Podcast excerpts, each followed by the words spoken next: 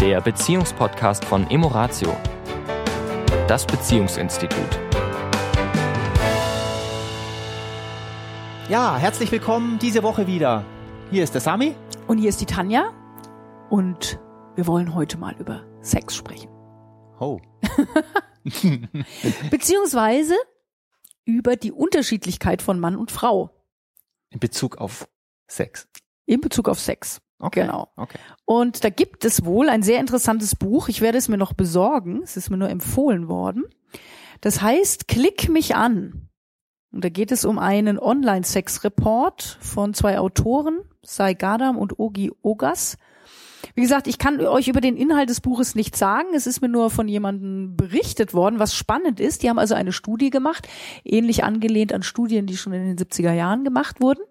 Und es ging eben um die Unterschiedlichkeit in der Sexualität von Mann und Frau. Okay. Da wir bekanntlich wissen, dass auf keinem Gebiet so viel gelogen wird Ja. wie auf diesem, sind solche Studien, wo Menschen befragt werden, natürlich immer etwas, äh, ja, mit Fragezeichen zu Ich, ich versehen. würde ich würd's ganz klar aussprechen. Sie sind nicht aussagefähig. Genau. Das heißt, was haben die beiden gemacht? Die haben übers Internet, über Google letztendlich, angezapft und geschaut, was für Seiten werden, Oh je, von jetzt, welchen. Jetzt, jetzt kriegen schon welche wieder einen Schreikrampf wegen Ach Datenschutz. so, genau. ja, also wer sich im Internet bewegt, darf davon ausgehen, dass es in irgendeiner Form erfasst werden kann. Also jedenfalls, wie auch immer sie das gemacht haben, haben sie festgestellt, dass im Jahr über 100 Millionen Klicks von Männern auf Pornoseiten im Jahr und auf der anderen Seite 84 Millionen Liebesromane, die von Frauen im Internet gelesen und runtergeladen werden. Okay. Also scheint da ja eine relativ große Diskrepanz zu sein, und wir generalisieren jetzt hier natürlich, Ja.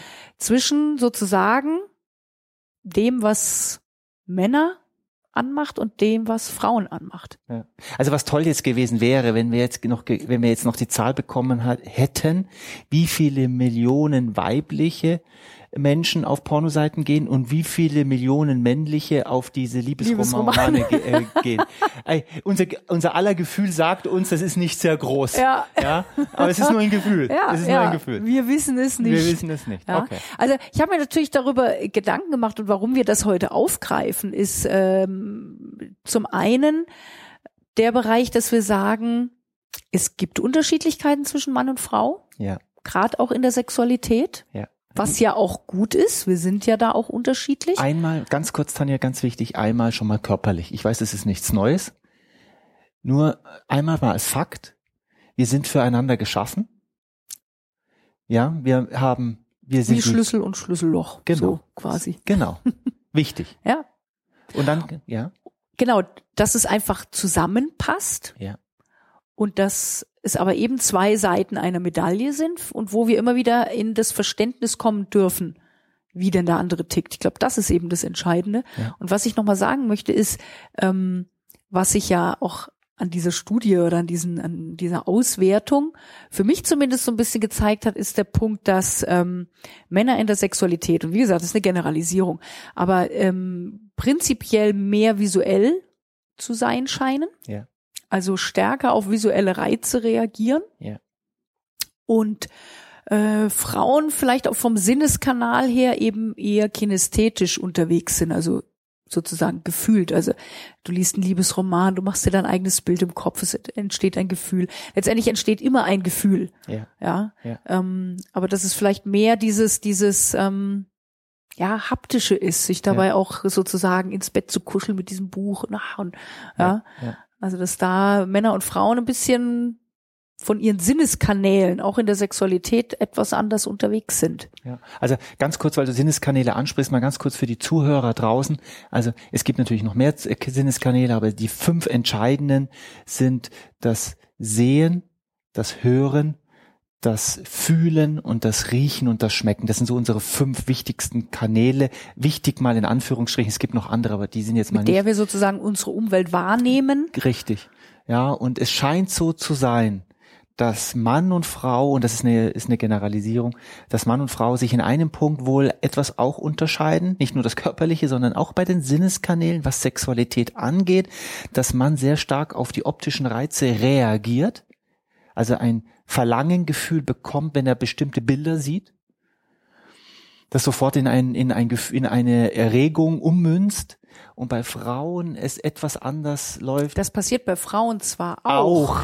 nur sie haben nicht so den Antrieb, ja. sich das zu holen. Ja. Also wenn, wenn eine Frau sozusagen das sieht, ja. findet schon auch bei den meisten, glaube ich, ein gewisser Erregungszustand statt. Nur sie gehen jetzt nicht ins Internet und suchen gezielt also in der Menge zumindest an, an männlichen. Also ich finde es ähm, toll, du hast mir mal eine Geschichte, du warst ja vor einem Jahr in der Schweiz und warst bei den Chippendales mit einer Freundin und hast mir dann erzählt, wie, wie lustig das war und wie, äh, wie spannend das sozusagen auch dort war, das zu beobachten alles. Und es war ja eine Halle voller Frauen, die da auch gejubelt haben, die gefeiert haben. Und doch scheint es eine andere Energie zu sein, als wenn das ein Frauenstriptease ist hat es eine andere Energie. Also es scheint, das war Das mehr, waren zwar schon wild gewordene Frauen, aber ja. es hatte äh, und es war anregend, ja. aber es hatte äh, trotzdem immer so diesen diesen Aspekt von von Spaß, Spaß ja, von ja. von äh, äh, ja nicht getrieben sein. Ja. Also für mich zumindest. Ja. Ich habe so wahrgenommen. Ja, und wenn wir,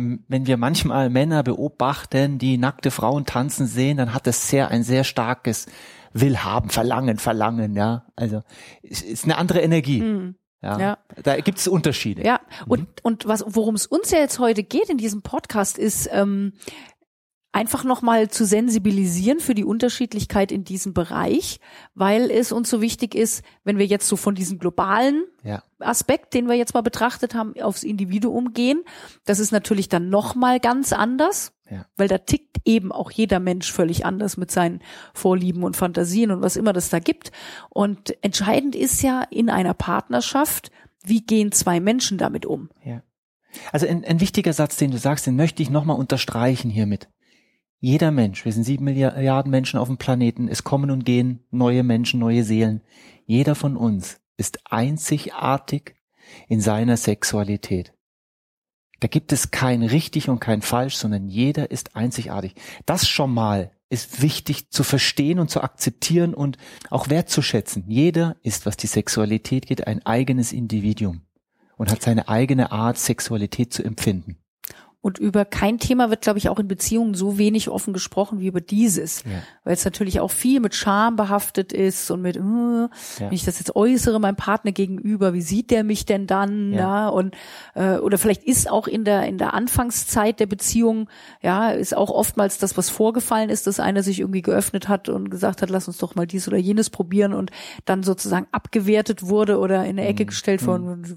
spinnst wohl, oder, ja. Und oft, wenn in dem Bereich so eine Zurückweisung passiert, mhm. führt das oft dazu, dass also über Jahre überhaupt nicht mehr über dieses Thema gesprochen wird. Ja. Und was oft dazu führt, dass beide in, in dem Thema in der Beziehung nicht glücklich sind, mhm. aber auch irgendwie keinen Weg zueinander finden. Ja. Ja. Was können wir da jetzt tun? Was können wir da tun? Eine gute Frage. Also es fängt wieder, lass uns wieder von innen nach außen. Mhm. Es fängt wieder erstmal bei mir an, dass ich mich und meine Sexualität in all ihren Facetten erst einmal wahrnehme und sie erst einmal auch wirklich wertschätze. Denn was ich erlebe ist, Männer wie Frauen verurteilen sich teilweise für ihre eigene Sexualität, weil sie etwas vor, ich benutze das Wort vorgepredigt bekommen haben, was mit Schuld, mit nicht richtig, mit Scham, mit behaft, schmutzig. mit schmutzig behaftet wurde und ich lebe sozusagen, ich lebe sozusagen zwei Welten. Einmal meine Sexualität, die ganz normal ist, wie so alle anderen auch, so im Schnitt. Und ich lebe eine Sexualität, das ist meine geheime Sexualität. Weil die verurteile ich schon teilweise selber. Die erzähle ich niemanden, weil ich schäme mich dafür. Und ich glaube, das Erste, was wir machen dürfen, ist, dass wir erstmal das, dass wir das annehmen, dass wir völlig in Ordnung sind. Kleine Fußnote es darf immer so sein, dass es meine Sexualität ist mit mir ja. und einem Partner, der das genauso sieht. Ja. Ja. Absolut. Also ja, nochmal natürlich einen kleinen, ja. kleine Fußnote. Ich, ich glaube übrigens, dass all das, was in Extreme geht, der Ursprung ist innere Ablehnung. Ja. Eigene Ablehnung der eigenen Sexualität. Ja. Das artet aus in in Perversion dann in, letztendlich. in Extreme, wobei das auch schon wieder eine Bewertung ist, Perversion, Extreme die nur einer beantworten kann, letztendlich er selbst und die Menschen, mit denen er agiert. Eben. Und wenn alle mit dem einverstanden sind und niemand einen Schaden zugefügt wird, dann dürfen Menschen auch die Dinge tun, die sie so tun wollen zusammen. Wenn, wenn, es ihnen Freude macht, ja, genau. So ist es. Und in Partnerschaften nochmal geht's geht's uns darum und äh, ich komme dann auch immer wieder auf die auf die Zwiegespräche zu sprechen. Die sind natürlich für so etwas prädestiniert. Ja weil ich erstmal sozusagen, ohne dass mich der andere unterbricht oder irgendwie, ja, äh, über mein Bedürfnis sprechen kann. Mhm. Umgekehrt der andere dann auch. Mhm oftmals reicht es schon über, dass Dinge einfach nur mal ausgesprochen werden. Also wir müssen darüber auch gar nicht unbedingt diskutieren. Ja, ja das ist ja. ja. eh, wie wir schon ja. festgestellt haben, oft nicht sehr zielführend, sondern einfach, dass mal einfach Dinge ausgesprochen sind. Ja. Und die können dann manchmal auch einfach nur mal so stehen bleiben. Da ja. muss auch nicht unbedingt sofort eine, eine Aktion draus ja. folgen. Sehr gut. Ja, ja sondern mhm. einfach mal so, es ist mal raus. Mhm. Es ist im Raum. Mhm. Und dann wird sich das schon zeigen, wann der richtige Moment ist, vielleicht mal das ein oder andere zu probieren oder sich mal über eine Grenze zu bewegen oder an eine Grenze mal heranzubewegen und einfach mal was Neues auch auszuprobieren. Ja, also um auf den Anfang dieses Podcasts nochmal zu kommen, mit diesen Klicks bei der Pornografie und den Klicks bei den, bei den Liebesromanen. Es scheint so zu sein, dass es ein Bedürfnis gibt bei Männern, eine Fokussierung, eine sehr starke Fokussierung auf das Sexuelle, ja, und bei der Frau auf die Liebe. Und ich glaube, dass das oft in Partnerschaften oder zwischen Mann und Frau zu Missverständnissen führt. Und es gibt ja diesen Satz, den wir ja auch oft sagen ja. in, in, in, im Seminar oder im Coaching, dass ähm, die Frau kann, und es ist eine Generalisierung, die Frau kann Sex geben, wenn sie sich geliebt fühlt. Und der Mann möchte gerne Sex bekommen, um sich geliebt zu fühlen. Und da ist so ein bisschen, das, das ist ein Paradox, ein, ja. das ist ein Paradoxum, das sehr global gesprochen etwas verdeutlicht, dass wir unterschiedliche, vielleicht ähm, auf den ersten Blick unterschiedliche Bedürfnisse glauben zu haben. Ja, es ist ganz spannend. Äh, habe auch eine äh, was mal gelesen über Hormone, dass zum Beispiel in der Anfangsphase der Verliebtheit mhm. sich der Testosteronspiegel mhm. der Männer absenkt. Mhm und der der Frauen steigt, so dass der ungefähr auf dem gleichen Level ist. Das ja. ist also mit ein Grund, dass am Anfang der Beziehung ja, ja einfach sehr viel Sex stattfindet. Mhm. Hat eben auch dann mit der mit den Hormonen zu tun, die in dieser Verliebtheitsphase entstehen.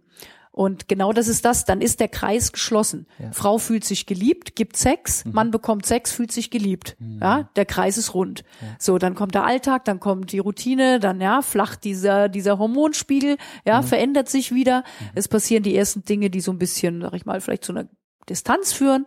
So. Und dann gibt's plötzlich, ich sage jetzt mal, ich stell's mal so bildlich fest, einen gewissen Bruch. Ja. So, dieses, der Kreis ist nicht mehr geschlossen. Ja. Und dann ist eben oft die Situation, Männer sagen, ja, ich könnte doch immer, mhm. aber sie will ja nicht. Mhm. Also ist sie ja quasi schuld, dass kein Sex mehr stattfindet mhm. in der Beziehung. Mhm. Und dass es letztendlich einfach um eine gewisse Art von Qualität geht, dass sich Menschen unterschiedliche Art von Sex wünschen. Und dass das der Grund ist, warum dann keiner mehr stattfindet und nicht so nach dem Motto, der eine hat Lust und der andere nicht. Ja. Da müssten wir jetzt den nächsten Podcast nehmen und uns mit der Frage beschäftigen, wie entsteht Lust? Ja. Und was ist der Unterschied zwischen Lust und Erregung? Das ist ja auch nochmal eine, eine äh, ganz andere Geschichte. Zum Abschluss einfach so viel, sich dessen bewusst zu sein, dass es da auch keinen Schuldigen und Unschuldigen gibt, sondern dass einfach zwei Menschen über ihre Bedürfnisse sprechen dürfen und einen Weg finden dürfen, sukzessive ihre Sexualität so zu gestalten, dass beide damit immer glücklicher werden können. Ja. Das ist sicherlich der Weg. Und ich würde sagen, dass wir jetzt auch mit dem Thema diese Woche jetzt an der Stelle aufhören. Genau. Und wir greifen das nochmal auf. Wir greifen das auf jeden Fall nochmal auf. Und in diesem Sinne, vielleicht wieder schöne Zwiegespräche, wenn ihr Lust darauf habt und ja. vor allen Dingen eine wunderschöne, harmonische Woche. Das wünsche ich euch auch. Tschüss. Das war der Beziehungspodcast von Emoratio, das Beziehungsinstitut. Weitere Informationen zu unseren Seminaren und Paarberatungen finden Sie im Internet unter www.emoratio.de.